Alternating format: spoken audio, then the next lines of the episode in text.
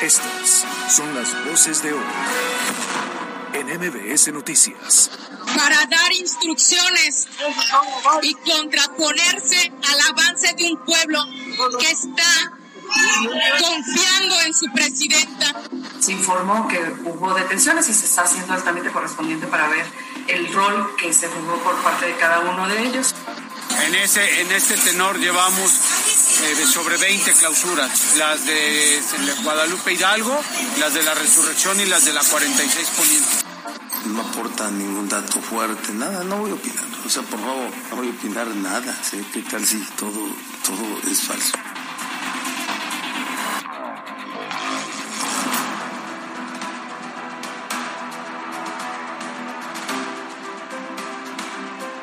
En el camino hacia el 2024, bueno, a medio camino, en media carretera, muchos aspirantes quedan varados y de repente otros logran meterse de los pits a la pista.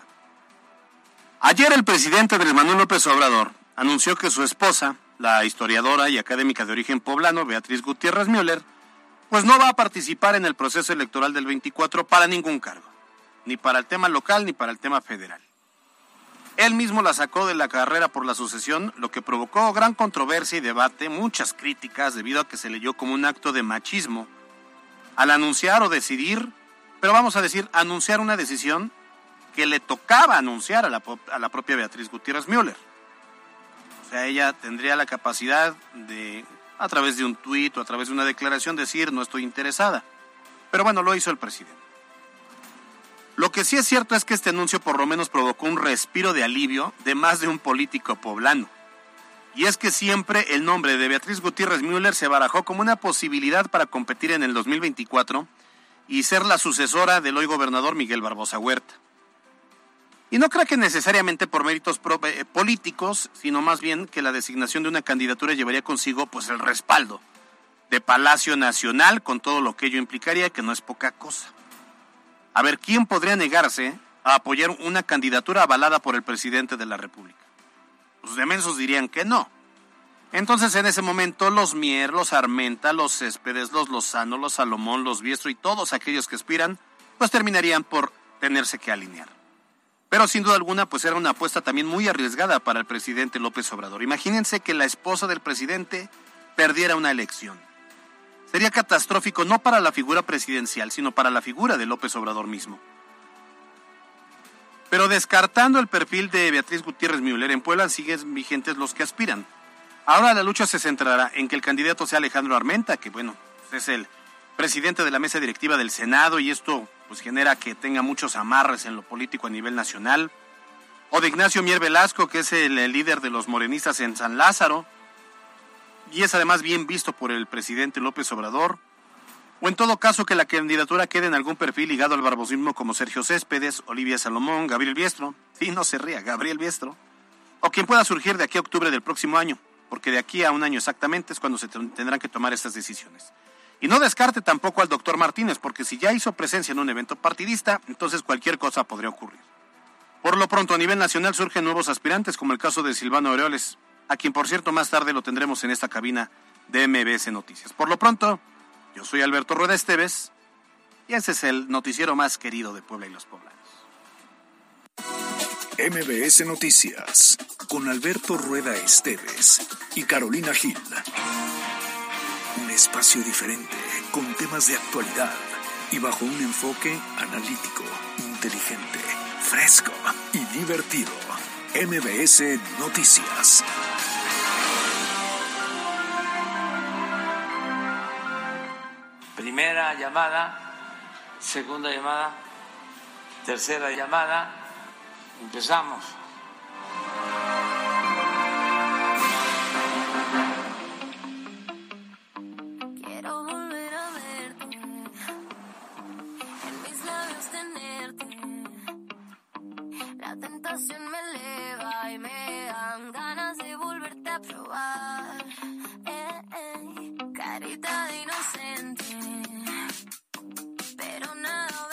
la tarde con tres minutos. Llegamos a miércoles 12 de octubre y es miércoles de éxtasis. ¡Wow! Alberto Rueda, ¿cómo estás? ¿Cómo estás? Qué gusto saludarte, Caro. Esta no la elegiste tú. No. Es muy de la chaviza, es muy millennial. ¿No te gusta Dana Paola? No, no, sí, pero digo, no, no la traigo en mi playlist. Ayer en Ah, la yo tarde. sí la traigo en mi playlist. ¿Eso está muy mal o qué? Bueno, te voy a contar qué pasó. Ves que ayer me sentía muy mal. Ajá. Dormí toda la tarde y toda la noche. La verdad es que eso me sirvió para recuperarme. Pero ¿sabes qué puse en la tele, así en YouTube? Un concierto de cinco horas de tríos colombianos. ¿Y eso te hizo dormir? Para que veas por qué no tengo a Dana Paola. Muy mal. Yo sí tengo a Dana Paola. La verdad es que es una cantante, bueno, más bien es como una artista, porque sí creo que es una artista en todo el sentido de la palabra, que tuvo un boom muy fuerte durante la pandemia, que ha tenido ahora sí una presencia a nivel internacional en series, la conocemos por novelas en México, hoy en día pareciera que canción que saca la convierte en un éxito y creo que es una de las que tiene el mejor marketing y la mejor estrategia digital. Pues mira, sí, yo la recuerdo mucho en su participación en la familia Peluche. Dana Paola. Sí, Hace cuando se 3.000 agarraba. de- años, cuando era una niña como de siete. Sí, claro, sí, o sea, sí, totalmente. Alberto Rueda, ¿qué es eso? Oye, por lo menos hubieras dicho en la serie de Elite. ¿Viste No, la serie? no, sí, me imaginé, medio la- nunca la he visto, pero sí sé de qué me hablas. Pero no, yo la vi ahí cuando estaba haciéndole bullying a Ludovico Peluche. Oye, ¿tú te acuerdas de cuál era su canción? Eh, Mundo de Caramelo. Ándale, ¿No? ándale. Pero ahí bueno. sí, mira, hasta la coreaba y toda la cosa. Qué, pero qué buena evolución han tenido y Sí. bueno, definitivamente hoy es una de las cantantes mexicanas, yo creo que con mayor e- éxito a nivel internacional. Bueno, en esta ocasión fue elección de Denise. Así es. este, Dana Paola y Éxtasis. Y sí, señores, yo también la traigo en mi playlist, no importa. Ah, no, pues muy que bien. sea un poquito más grande que ella. Me parece perfecto. Estamos ya listos en redes sociales también, 22 25 36 15 35 es nuestro WhatsApp y en Twitter nos encuentra como arroba mbs noticias pue, arroba cali-gil y arroba alberto rueda e. ¿Te parece si además eh, felicitamos, saludamos a las personas que nos ven en Facebook Live y los invitamos a que se queden con nosotros 60 minutos de información y comenzamos. Los temas de hoy en MBS Noticias. Arrancamos con las noticias. Mire, ya se acerca el buen fin y ya hay quienes tienen planeadas sus compras del 18 al 21 de noviembre. Muchos incluso ahorran para pues aprovechar estas ofertas. Cada quien tiene su opinión. Ya sabe que yo soy un poco grinch del buen fin mexicano. Pero lo cierto es que en años pasados las empresas solían dar un adelanto del aguinaldo a sus trabajadores para que pues estos pudieran aprovechar de las ofertas que se presentaban en estos días. Correcto. Muchos lo aplaudían, muchos otros decían que no era necesario, pero bueno, resulta que hoy, en esta ocasión, no será de esta manera, ya que por la mañana, durante la conferencia del gobernador del estado, salieron a la luz algunas declaraciones de algunos sindicatos e instituciones privadas, quienes aseguraron que no se darían estos adelantos para evitar entonces que la gente se endeude. Bueno, ahí les va. Ante esta declaración, el gobernador incluso señaló que las empresas tendrían sus razones ante esta decisión. Descartó que esto sea motivado por la eliminación de deudas y señaló que en el caso de los trabajadores del Estado, ahí sí se va a analizar la situación de esos adelantos. A ver, quiere decir, si usted trabaja para una empresa privada, eh, digamos que el consenso ha sido no se va a dar el adelanto del aguinaldo de cara al buen fin. Si usted trabaja en el gobierno, si usted es burócrata, bueno, entonces eh, sí, sí es, hay grandes posibilidades de que recibir esta lana a modo de adelanto. Vamos a escuchar al gobernador.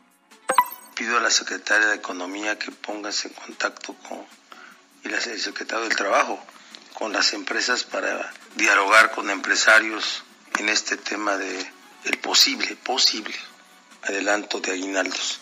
Y yo lo haré con la secretaria de Finanzas del Gobierno del Estado para analizar el caso de los trabajadores eh, al servicio de la entidad. Es decir, lo van a analizar. O sea, para tener claridad en cómo se encuentran las finanzas, por, el, por un lado, la iniciativa privada dice que es un tema para evitar la deuda. Sin embargo, bueno, pues se van a analizar a través de las secretarías correspondientes para saber si es posible o no que se dé el adelanto. ¿Aquí se va a dar adelanto? Por supuesto, es más, tú no necesitas ahorita mismo, ¿cómo ves? Te Desde amueblamos la ahorita y casa. te va. Oye, a ver, yo creo que em, debe ser libertad de las personas. O sea, si a ti te adelantan y te quieres endeudar, es tu lana. Sí, claro. O sea, tú decides qué. Y la, la economía se tiene que mover. Se me hace raro, creo que hay algo más de fondo de que la iniciativa privada no quiera adelantar, porque además ellos son los que se ven beneficiados. Sí, sí, es un círculo O sea, favorable. tú, tú te dedicas a la venta, tienes zapaterías, les adelantas a tus empleados y tus empleados van y compran ropa, pero los que tienen eh, una lonchería, les adelantas el aguinaldo y van y compran zapatos. O sea, mueves la economía. O sea, Estoy que hagas con tu dinero es tu bronca. No tienes tú que estarles cuidando que si se van a endeudar o no. Se les tiene que hacer un llamado a que, lo hemos dicho cada año, de que si vas a comprar algo, hagas compras responsables, no te endeudes de más, no sobregires la tarjeta, eso sí. Pero yo creo que no pueden estar tomando ni la iniciativa privada ni el gobierno decisiones de, de- de tu lana, porque aparte es tu lana, es lo que te toca. Tú sabes en qué gastas y en qué no. Y también es cierto que este tipo de ejercicios tienen éxito si hay dinero circulando. El Claro. problema va a ser que si lo echamos a andar en estas fechas, pero no hay dinero en muchos de los sectores para gastarlo, la realidad es que va a ser un rotundo fracaso. Y la idea es que nos beneficie a todos en general, porque bien lo dices, es un círculo en el cual si tú tienes dinero, compras. Y si compras, hay una como eh, retribución, digamos. Entonces, bueno, esperemos a que se pongan de acuerdo, ¿eh? A lo mejor esto solamente es porque estamos todavía un mes. Esperemos que al final se defina que sí, sobre todo porque hay muchas personas que si llevas ya mucho tiempo trabajando en el mismo sector, estás acostumbrado a que sí lo recibas y probablemente ya hiciste alguna planeación en caso de que tengas identificado algo que quieras comprar y que en este momento no sea tan viable. Es cierto que no son todos los rubros, pero, por ejemplo, hay personas que dicen, si vas y compras electrodomésticos, sí es un buen momento para hacerlo. Si vas y compras una pantalla, hay lugares en los cuales sí vale la pena. Entonces, bueno, pues cada quien hace con su dinero lo que quiere. Eso sí, lo que sí debería ser el llamado de la iniciativa privada es que si le van a entrar al buen fin, hagan que sea un buen fin. O sea, que sean reales los descuento. descuentos. No sea que ahorita estén elevando los precios de una televisión de 10 mil, la estén poniendo a 15 mil y en el buen fin digan que vale 11 mil. O sea, ya quedas tampoco- tablas o arriba, ¿no? Del Entonces, sí, claro. inicial. Entonces, que, que eso sí se tiene que verificar, pero bueno, pues ahí está esto que ha generado ya un poco de polémica por el tema de que muchos esperan, incluso aunque no lo aprovechen para el buen fin, pero muchos quieren ya la lana porque traen una deuda que necesitan pagar o que lo ocupen para lo que se les dé, o se quieren ir de vacaciones, insisto, a su lana. Sí, claro, es cada, el dinero de cada quien que además es trabajado. Entonces habrá que ver si al final llegan a un acuerdo con todo este análisis y consenso que decía el gobernador que se va a hacer a través de las dependencias y estaremos atentos. Lo que sí es que el llamado sería a que hagan más operativos y se eviten estos, Exacto. este, ¿cómo lo digo? Abusos, ¿no? Claro. Que de pronto hay en algunos establecimientos. Alberto Rueda Esteves y Carolina Gil. Bueno, por otra parte, en días pasados le habíamos informado sobre operativos que el ayuntamiento de la capital poblana ha ido implementando. El primero es referente a la detención de la venta de autopartes robadas, que inició principalmente en la 46 y que poco a poco se ha ido desplazando conforme se detectan ya otros puntos de venta e incluso vendedores de piezas que realizan las propias operaciones de estos negocios disfrazados de talleres mecánicos. Sí, es, eh, digo, al final es, eh, era también lo que se intentaba, generar esta incomodidad y que sea cada vez más difícil, porque antes ya decíamos, se los robaban y toda la 46. Ya hay un operativo permanente en la 46 y ahora pues tienen que buscarle, ya se les dificulta. Y lo más importante es que no generemos la oferta-demanda, o sea, que no estemos comprando, estamos buscando, ahora que ya no es en la 46, ¿A dónde? venden? Sí, no, claro. pues no. Esta mañana el titular de normatividad municipal, Enrique Guevara, informó sobre las actualizaciones en cuanto a dete- detecciones realizadas y detenciones también. En este, en este tenor llevamos eh, sobre 20 clausuras, las de Guadalupe Hidalgo, las de la Resurrección y las de la 46 Poniente. Y no nos ha pedido ningún otro apoyo policía municipal para salir a hacer el propio, ¿no? Por otro lado, también se nos había presentado el operativo de ordenamiento comercial para combatir la venta de celulares presuntamente robados, que también ya había zonas detectadas. Y al respecto, el titular de la Secretaría de Gobernación, Jorge Cruz, confirmó la presencia de estas ventas específicamente en la calle de la 8 Poniente. Comentó que estos trabajos representan un reto, ya que los vendedores han aprendido a esconderse dentro de los locales o incluso venden dentro de vehículos para poder darse a la fuga con mayor rapidez. Sí, a ver, evidentemente sabiendo que lo que están haciendo es ilícito, pues buscas a la imaginación y creatividad de los mexicanos hacerlo mucho más eficiente. Pero ¿no? está bien, o sea, que como el, rato y el, el gato y el ratón, o sea, Que los persigan. El rato y el gatón. Pero que sí, que los persigan y que les hagan la vida complicada, de eso se trata. O sea, que, que ya de repente digan, no, está muy complicado, estos no nos dejan en paz y que se vaya eliminando el delito. Sobre todo porque la 8, ya sabíamos los poblanos, que ahí te encontrabas de todo, ¿no? Te robaban tu teléfono y era lo mismo que en la 43 con las autopartes. Sabías que si llegabas ahí era probable que lo encontraran. Sí, qué barbaridad. Vamos a escuchar a Jorge Cruz Lepe. Sí, hay muchas cosas que faltan por hacer. Sí, todavía hay que ordenar la 16 y la 18. Sí, todavía hay toreros que nos están ahí eh, buscando la forma. Nosotros estamos atentos. Alberto Rueda Esteves y Carolina Gil. Vamos ahora a temas de seguridad. Fíjese que durante la madrugada se dio a conocer la detención de policías estatales pertenecientes tanto a la Secretaría de Seguridad del Estado de Puebla como la Secretaría de Seguridad del Estado de Veracruz. Quiere decir que entre ellos ya se habían hecho compas y además pues estaban delinquiendo juntos.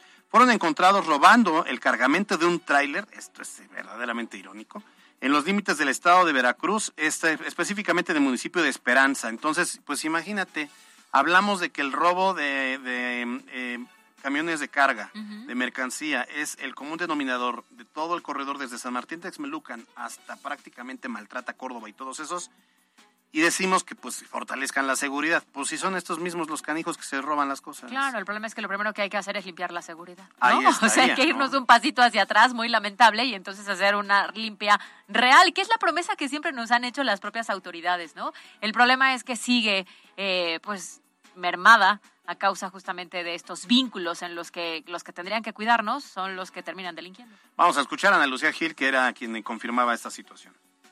Se informó que hubo detenciones y se está haciendo el trámite correspondiente para ver el rol que se jugó por parte de cada uno de ellos. Fueron seis de la Policía Estatal de Puebla y tres del gobierno del Estado de Veracruz.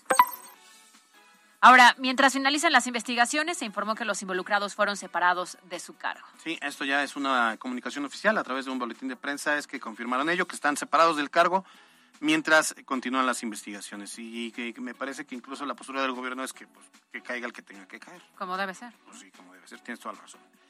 Ahora, sobre la detención, vamos a otro tema que tiene que ver también con seguridad. Vamos a hablar de la detención del alcalde de Acatlán de Osorio, Arturo Cajica, quien presuntamente está relacionado con la muerte de su secretario de Seguridad Pública, Héctor García, el pasado 22 de abril. Bueno, el gobernador del estado informó que sí continuarán las investigaciones pese a las manifestaciones de pobladores de allá de Acatlán de Osorio que están exigiendo su liberación. También se aprovechó para comentar respecto al homicidio del exalcalde de Teotlalco, Guillermo Cortés, quien dijo que el funcionario mantenía relaciones peligrosas que pudieron provocar su homicidio. Se harán evidentemente las investigaciones correspondientes para aclarar estos hechos. Pues en, este caso recuerde que iba viajaba con su esposa y de repente en la carretera los emboscaron.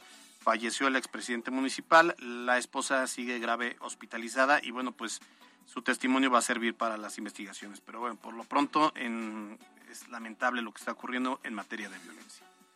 Alberto Rueda Esteves y Carolina Gil.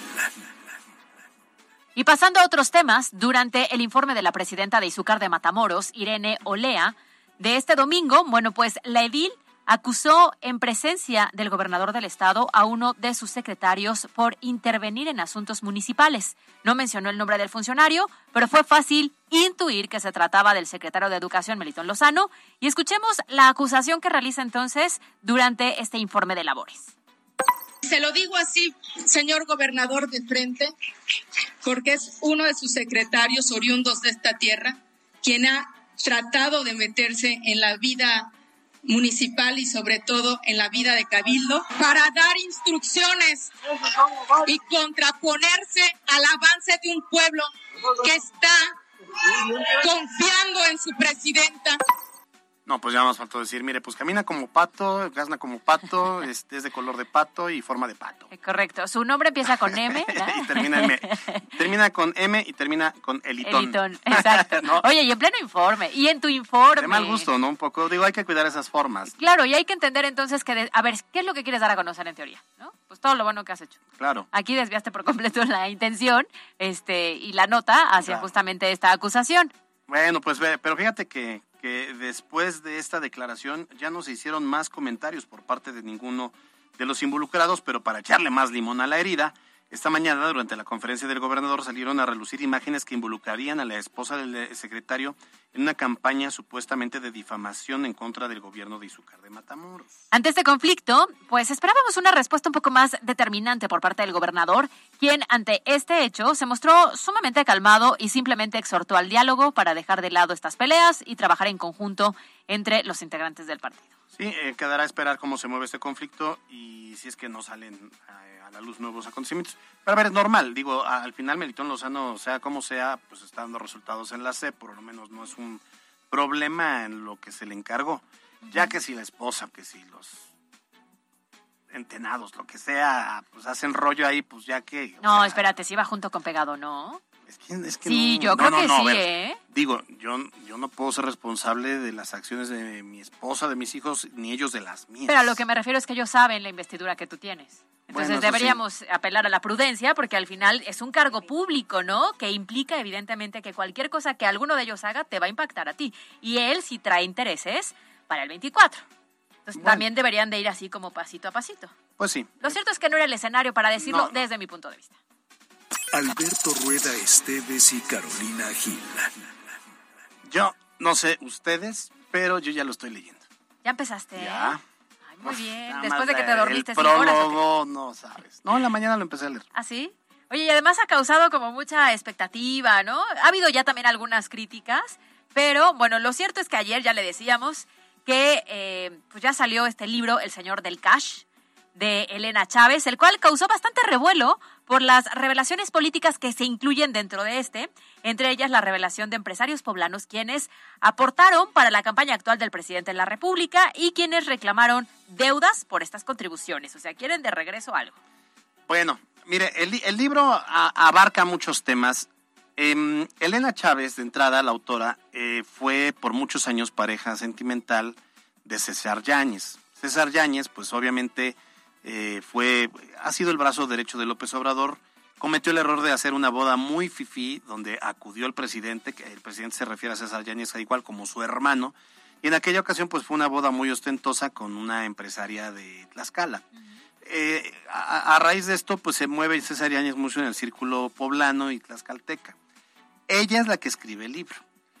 Ella conoció a César Yáñez, pero también conoció a López Obrador, pero también conoció a la primera esposa de López Obrador, pero también conoció a Beatriz Gutiérrez Müller, pero también conoció todo el círculo cercano de López Obrador. Y lo que retrata este libro es Eso. cómo se mueve López Obrador. Claro, por supuesto. Y al final, siendo la pareja de, evidentemente, Claro. pues tienes entrada a muchas situaciones que sí desnudan de cierta manera la forma en la que ha operado y económicamente cómo le ha hecho durante tantos años. Entonces el señor del cash pues tira por la borda esta imagen que ha querido mostrar el presidente de que anda con 200 pesos en su cartera Y que usaba solo un surito. y que usaba solo un ¿no? seguro, cosas por el estilo. Pero entonces cuando toca el tema de Puebla, bueno, eh, eh, pues hoy se le preguntó también al gobernador en la mañanera sobre estos hechos relevados, eh, perdón, revelados, eh, y bueno, él, lo que dijo el gobernador es pues que se trata de fantasía a la redacción y se abstuvo de realizar algún tipo de comentario. Pero el libro, el libro ya de, por sí mismo eh, y va- involucra a muchos actores,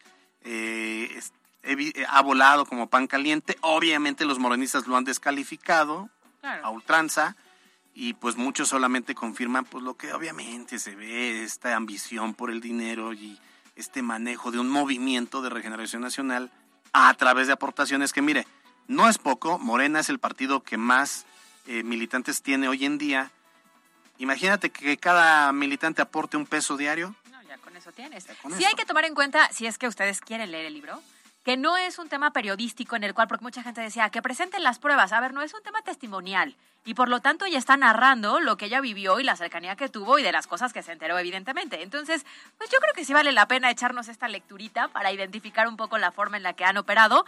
Y ayer hasta Ernesto Chegure nos decía, ¿por qué hoy? ¿No? ¿Por qué ahora lo lanza? Pues porque tú escribes el libro en el momento en que quieras de lo que quieras y al lo final pudo haber también escrito en tienes la un buen campaña, timing, claro. lo pudo haber escrito en el primer año, Y puedes tener haber es- incluso intereses de por qué hoy es el momento correcto. Entonces, bueno, pues ya está a la luz. Hay muchos que decían, seguramente los de Morena lo van a comprar físicamente, no vas a encontrarlo.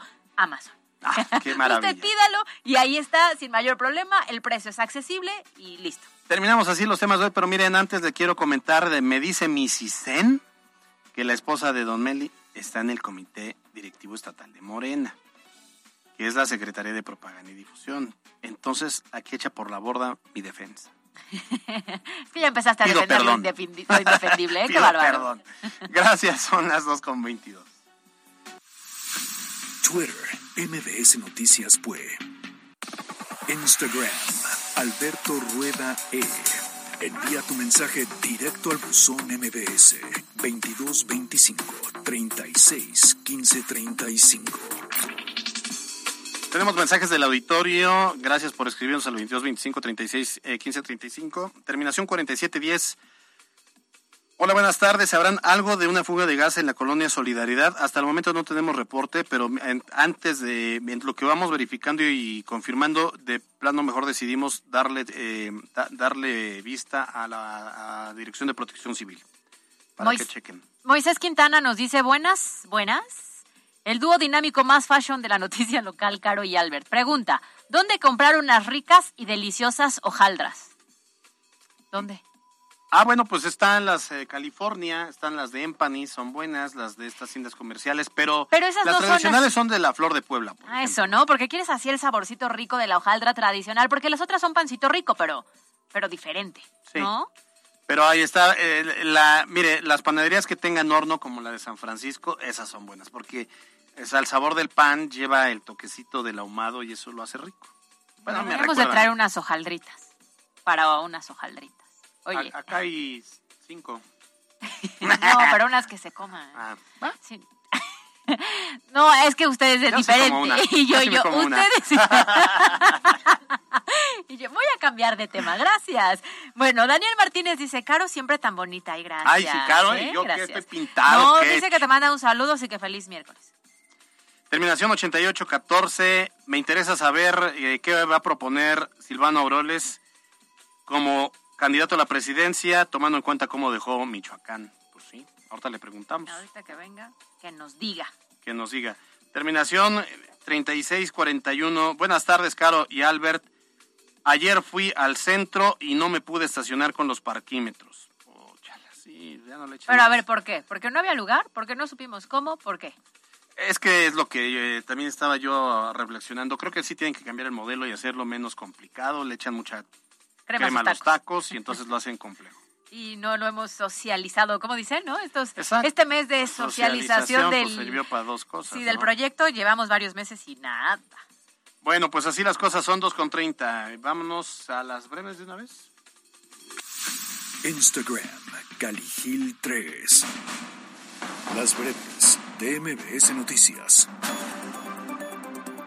La Secretaría de la Función Pública investiga el uso y funcionamiento de empresas factureras desde el 2011. Esto luego de que se detectó la relación de familias enteras que se dedican a esta actividad ilícita con exfuncionarios estatales. Estas operaciones suponen el manejo irregular de recursos públicos, por lo que el gobierno estatal aseguró que no se busca terminar con esta mafia.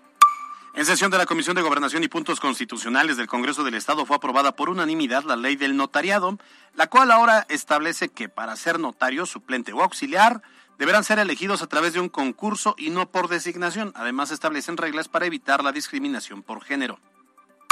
Se acercan los festejos del Día de Muertos y en Atlisco ya se preparan actividades alusivas a la fecha.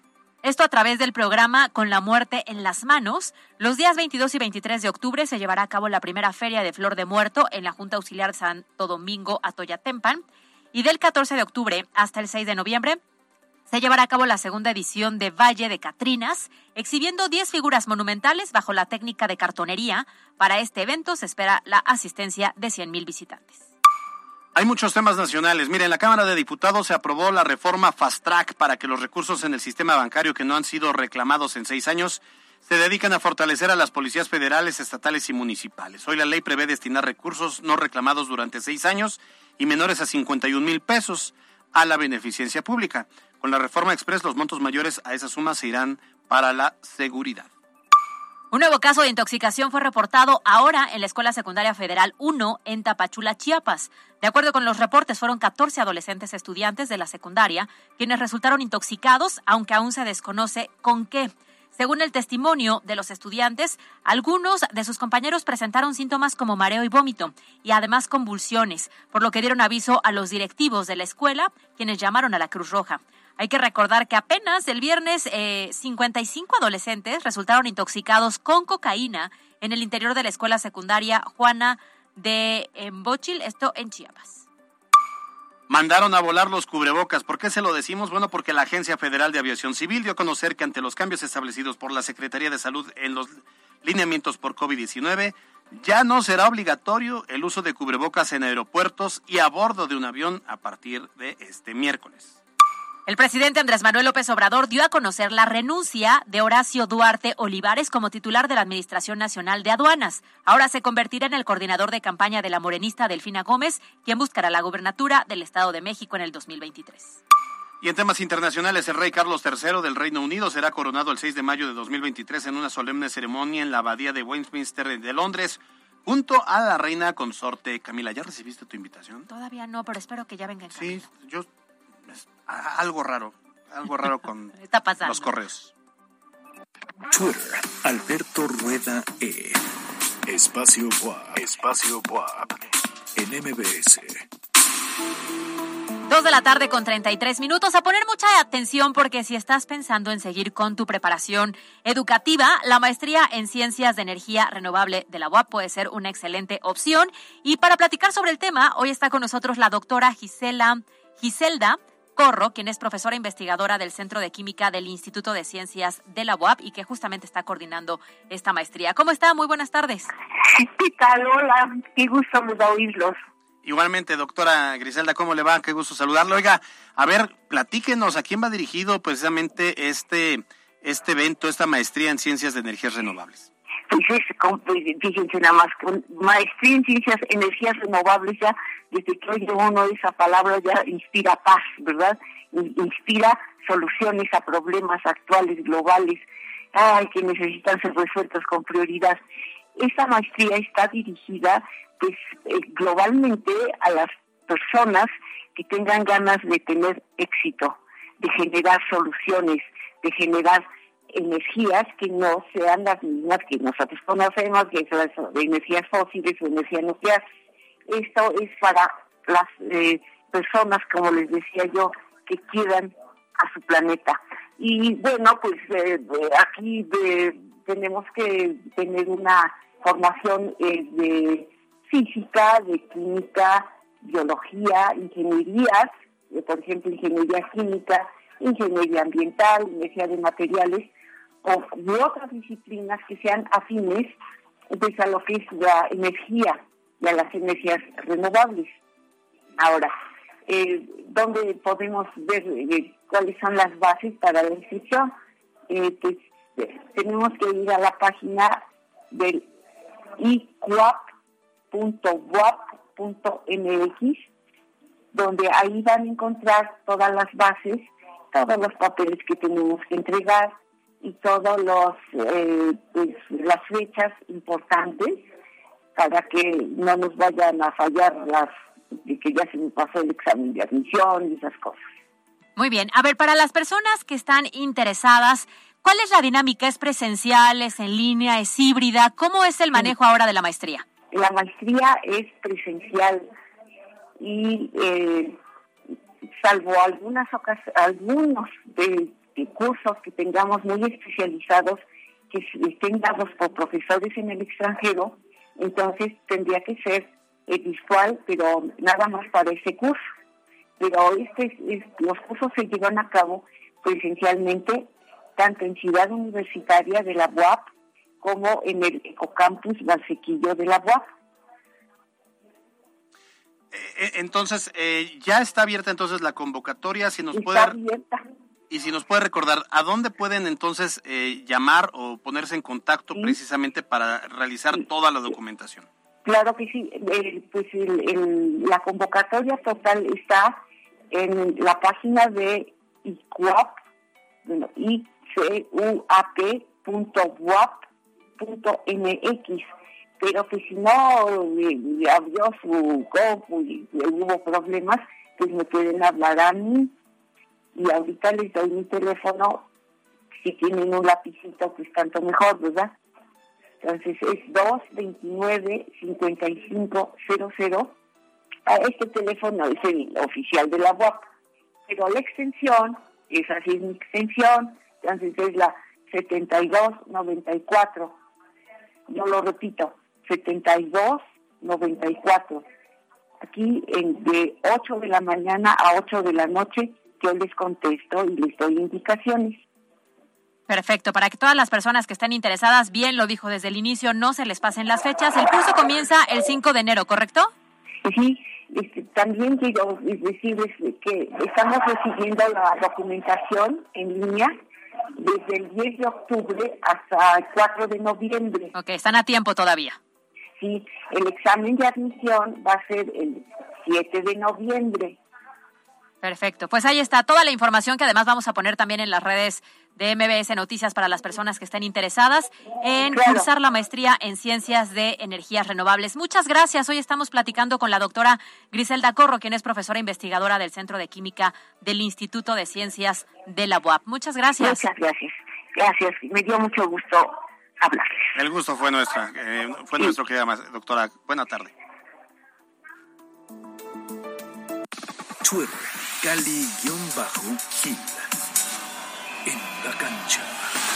Puebla y América disputarán esta noche en punto de las 19 horas su primer partido de los cuartos de final del fútbol mexicano, donde las localidades están agotadas para presenciar este encuentro y en el cual los camoteros están obligados a sacar ventaja si es que quieren mantenerse con vida en el partido de vuelta en el Estadio Azteca el próximo sábado. Para MBS Noticias, Miriam Lozada. Escucha nuestro podcast en Spotify. Reporte Vial. Contigo y con rumbo. Con información de la Secretaría de Seguridad Ciudadana, compartimos el reporte vial de este 12 de octubre con corte a las dos y media de la tarde. Encontrarán tránsito fluido en la avenida San Manuel desde la 24 Sur hasta la calle Ejido, así como en la 19 Oriente entre la 24 y la 10 Sur y en la 26 Norte desde la avenida Juan de Palafox y Mendoza hasta la 8 Oriente. De igual forma, se registra ligera carga vial en la diagonal Benito Juárez a la altura de la 31 Poniente, así como en la calle Chignahuapan desde la avenida Teciutlán Sur hasta la calle Jalpan y en el Boulevard del Niño Poblano a la altura de la avenida Central.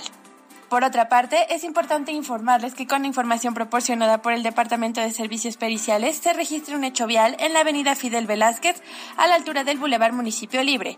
Circula con precaución. Amigos del auditorio, hasta aquí el reporte vial. No olviden mantenerse informados a través de nuestras redes sociales en Facebook, Twitter e Instagram. Que tengan una excelente tarde. Puebla, contigo y con rumbo. Gobierno Municipal. En Facebook Live, MBS Noticias se ve y se escucha. La Chorcha Informativa.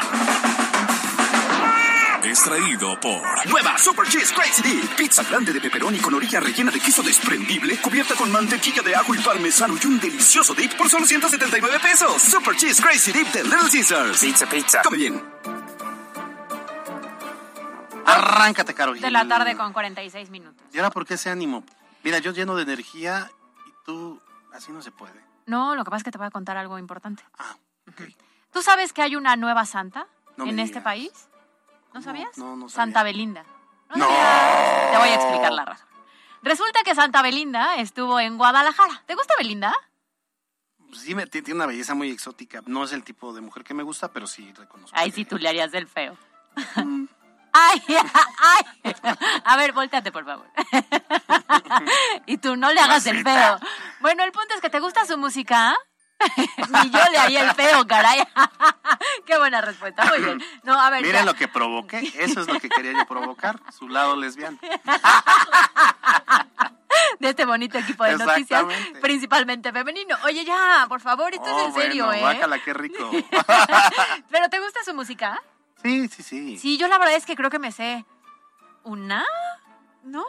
La- no, no, la de Zapito sí es La icónica. ¿no? Y Muriendo Lento, que además cantó con moderato y demás. Lo cierto es que Belinda, pues, se ha convertido en alguien sumamente popular porque tiene una trayectoria desde niña, porque estuvo en novelas, después música, después, pues, anduvo con varios este, populares a nivel internacional, luego el tema con Nodal y antes el tema, ¿cómo se llama este? Este, Lupillo, Lupillo, Rivera claro. y ta, ta, ta.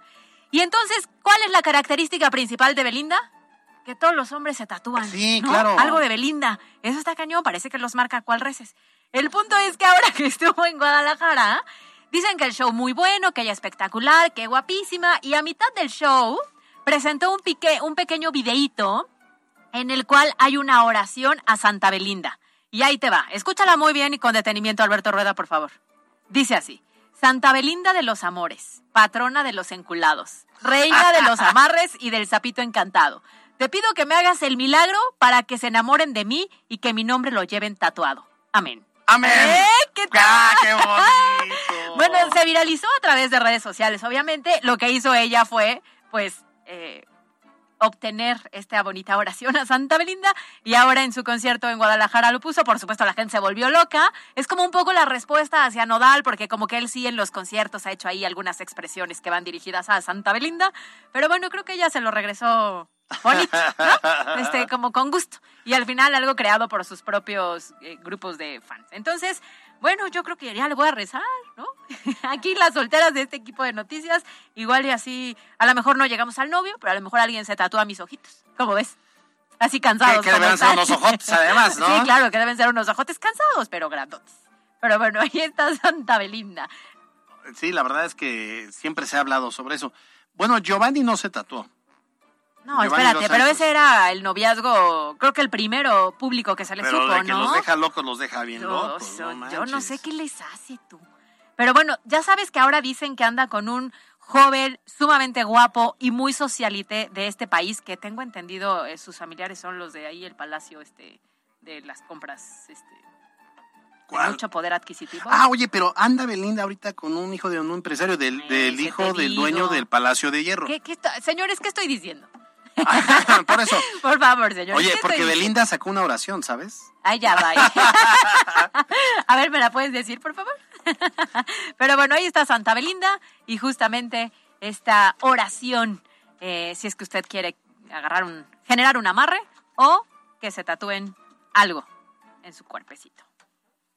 La Chorcha Informativa fue traído por Nueva Super Cheese Crazy Dip. Pizza grande de pepperoni con orilla rellena de queso desprendible, cubierta con mantequilla de ajo y parmesano y un delicioso dip por solo 179 pesos. Super Cheese Crazy Dip de Little Caesars. Pizza, pizza. Come bien. Alberto Rueda Esteves y Carolina Gil. La entrevista de MBS Noticias.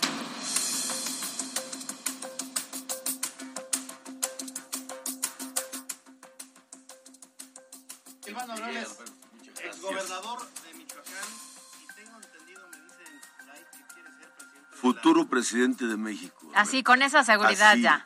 Me parece decretado, Decretado. ¿qué? ¿Ah, sí? Hay dos factores fundamentales, este, Caro, en esto. Uno es la determinación Ujú. y el otro es el decreto.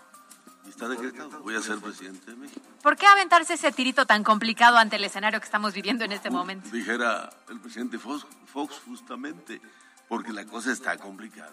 Hay que hacerle frente a los retos. Hay eh, temas muy complejos en el país. ¿Como cuáles? ¿Cuáles son los primeros tres que usted... eh, La inseguridad, el problema de sal- del sistema de salud, Ayer dijo el presidente que nos iba a dejar a las siguientes generaciones un sistema de salud de primer mundo. pero pues eso lo hemos escuchado desde hace 20 años, porque íbamos a tener un sistema de salud como Dinamarca, como Suecia, y resulta que no hay ni aspirinas en los, en los centros de salud. Oi- Oiga, Silvano, usted habla del tema de la seguridad. Digo, en Michoacán la cosa ha estado complicada y sigue más complicada. Muy complicada, Alberto. Eh, mi estado querido, que quiero mucho, ha tenido complicaciones históricas. En la etapa más difícil que vivió el estado, lo vivimos del 2012 al 2015. Yo llegué el primero de octubre del 2015 y recompusimos el caos que había. Pero pues ahora llegaron esos inútiles otra vez a echarlo a perder. O sea, lo que ya habíamos logrado, eh, teníamos, eh, habíamos estado siempre en el 1, en el 2 de los estados más complicados en materia de seguridad. Yo logré moverlo a que Michoacán estuviera entre el 10, 11 y 12 de los estados más complejos en delitos de alto impacto. En eh, delitos en general, siempre estuvimos en el 24, 23, 24, donde el 1 es el más complicado y el 32 el más tranquilo. Pero ahora volvimos a esas tristes eh, cifras de estar en segundo lugar solamente después de Guanajuato en el número de homicidios dolosos. Digo, eso no me alegra decirlo, pero es la triste realidad. Entonces, pero está descompuesto el país, porque no hay política, no hay estrategia de seguridad. Esto que vemos ahora los debates de si el ejército sí o la Guardia Nacional sí, Fuerzas Armadas sí o no, es un falso debate porque el ejército, las Fuerzas Armadas llevan 16 años en las calles haciendo tareas que no les corresponden. Entonces, yo creo que la seguridad, sistema de salud, el sistema educativo que está por los suelos también, el, el- el caos, y pues el tema del campo, del sector agroalimentario, que está también en las peores condiciones. Entonces, son varios temas que tengo yo muy identificados y que estoy trabajando con expertos, expertas, para construir una propuesta. Ahora, Porque lo cierto es que no es igual un Estado que un país entero, ¿no? Hay muchos otros factores que probablemente el Estado no los tenga y que aquí sí confluyen. Así es, en el ámbito, porque además el ámbito federal tiene todas las facultades y los recursos. Por ejemplo, combatir la delincuencia organizada no es competencia de los estados, pero luego hay una contradicción porque el 115 constitucional dice que los municipios son los responsables de la seguridad en su territorio, pero háganme favor, si no tienen dinero ni para pagar la luz, el alumbrado público, los, sueldos de los policías, ¿con qué van a enfrentar este reto tan complejo? Eso es lo que vamos a arreglar. Yo estoy terminando de tener, digamos, la base para presentarla, pero hay que irlo construyendo en el diálogo con la gente y recogiendo propuestas que sean viables. Estamos platicando con eh, Silvano Aureoles, que es, eh, es gobernador de Michoacán, y bueno, dice que quiere ser, dice que va a ser. Voy a ser presidente. ¿Cuál- de la cuál es el camino? ¿eh? ¿Va a ser por el PRD? Digo, A ver, ¿todavía existe el PRD? Sí. Ah, claro, y hay para rato. Hay para ¿Va a ser por una coalición? Solo por el Aspiro PRD. a ayudar a construir la coalición. Este, estoy consciente que después de lo que ha sucedido, el PRD se vio mermado numéricamente, no en calidad, sino en cantidad, porque el PRD concentra el, eh, lo más eh, positivo, digamos, del pensamiento de izquierda progresista del país. El registro que aún tiene el PRD fue entregado en 1919, es decir, tenemos más de, de 100 años eh, de vida. Este, entonces, la situación ahora pues, no es el mejor momento, digamos. Para ir en Pero solitario, ¿no? todos los partidos están en crisis en el mundo. y aquí. Pero pensar en ir solo, pues es eh, no tener los pies en la tierra. Necesitamos ir juntos. Entonces yo le estoy abonando a que se construya la, la coalición, a que haya esta gran alianza opositora y que eh, podamos ser competitivos, porque si lo somos en el 21, 2021, la coalición eh, oficial, digamos, sacaron 44%. La coalición de los tres partidos sacó opositora, coalición opositora sacó 40% y seis que sacó MC. Es decir, en el 21 la oposición distinta a la coalición gobernante eh, sacamos más, fuimos mayoría. Vamos que si no vamos juntos, pues es concederle nuevamente a Morena que vuelva a ganar y eso no es bueno para México.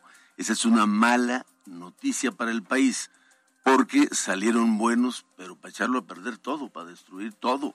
Y ahí están los resultados. No, no es que yo me invente cosas o porque tenga eh, predisposición, es, es que es la realidad está acá. Decir que usted va a ser presidente no es muy aventurado. Digo, qué bueno esa seguridad y demás, pero el caminito es largo y además empieza primero al interior de los partidos, lograr estos grupos, estas coaliciones, estos consensos y ya después sí el acercamiento con la gente que entiendo está ya realizando con esta gira.